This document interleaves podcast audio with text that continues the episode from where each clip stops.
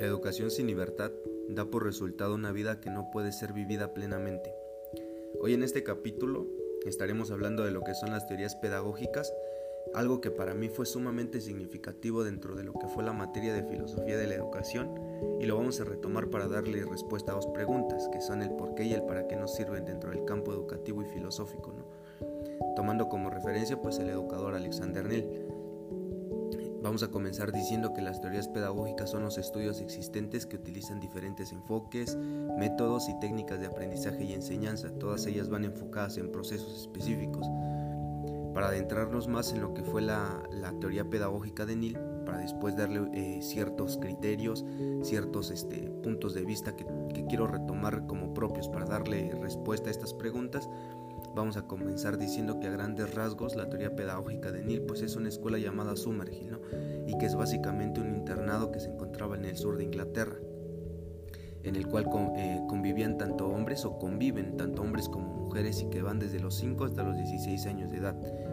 En Summerhill es una escuela que hasta la fecha tiene bastante auge y se ha mantenido entre las mejores escuelas a nivel mundial, debido a su fama que tuvo entre los años 60 y 70.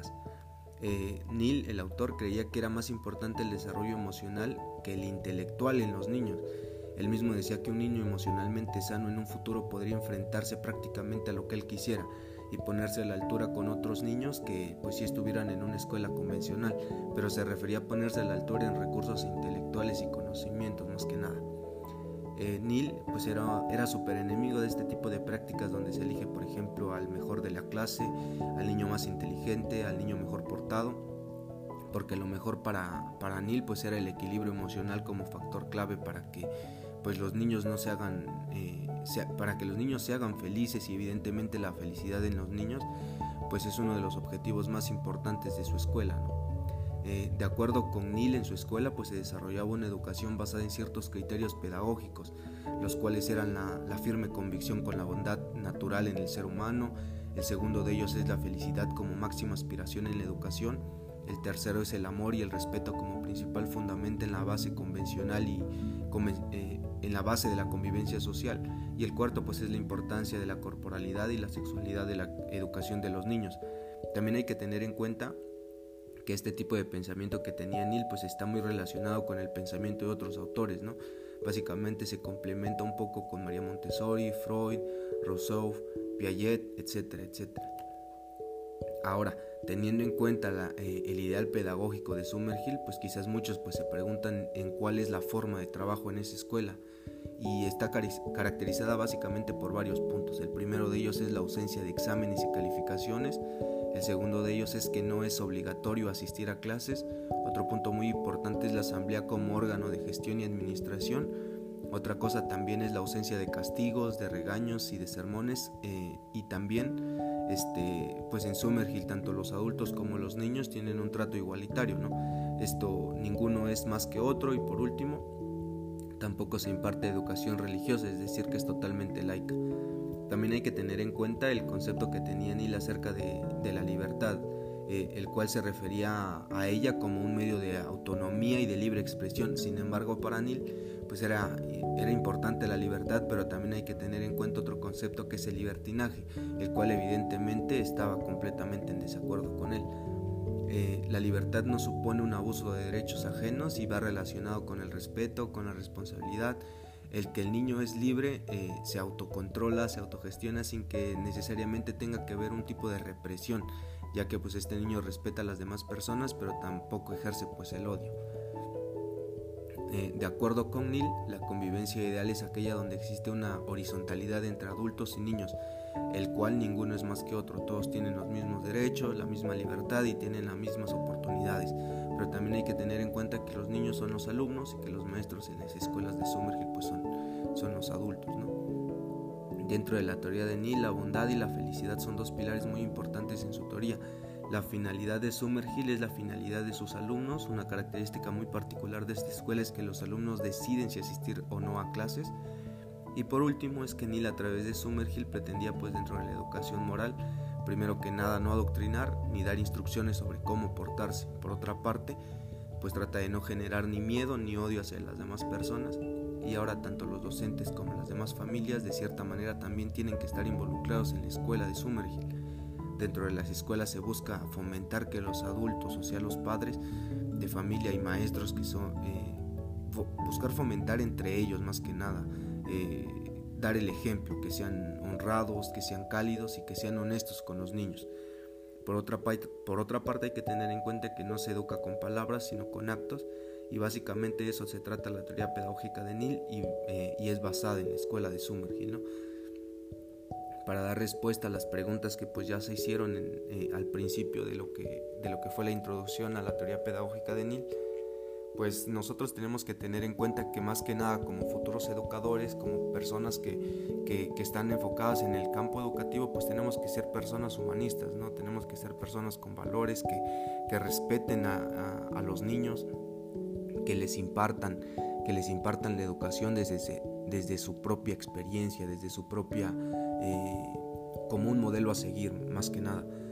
Esto para darle a los niños pues un mejor calidad de educación y pues formar, eh, fomentar en ellos los valores, ¿no? Fomentar los valores, el trabajo colaborativo y todo esto.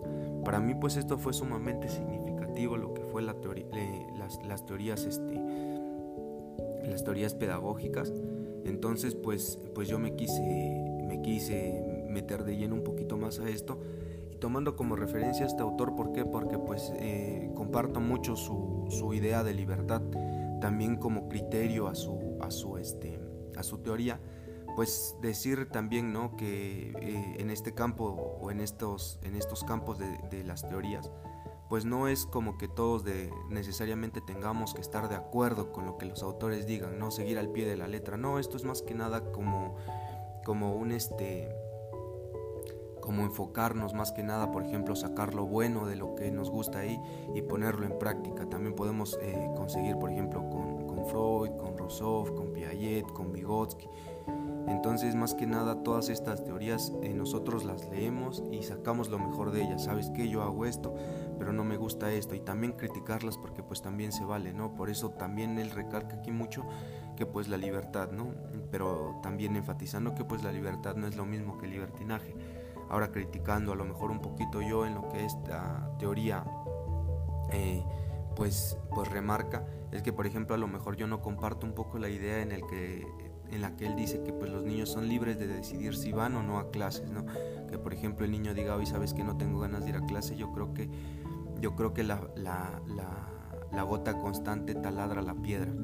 Entonces creo que a los niños desde una teoría pedagógica se les debe de implementar o se les debe de, enfatizar en esto que es eh, la constancia, la disciplina.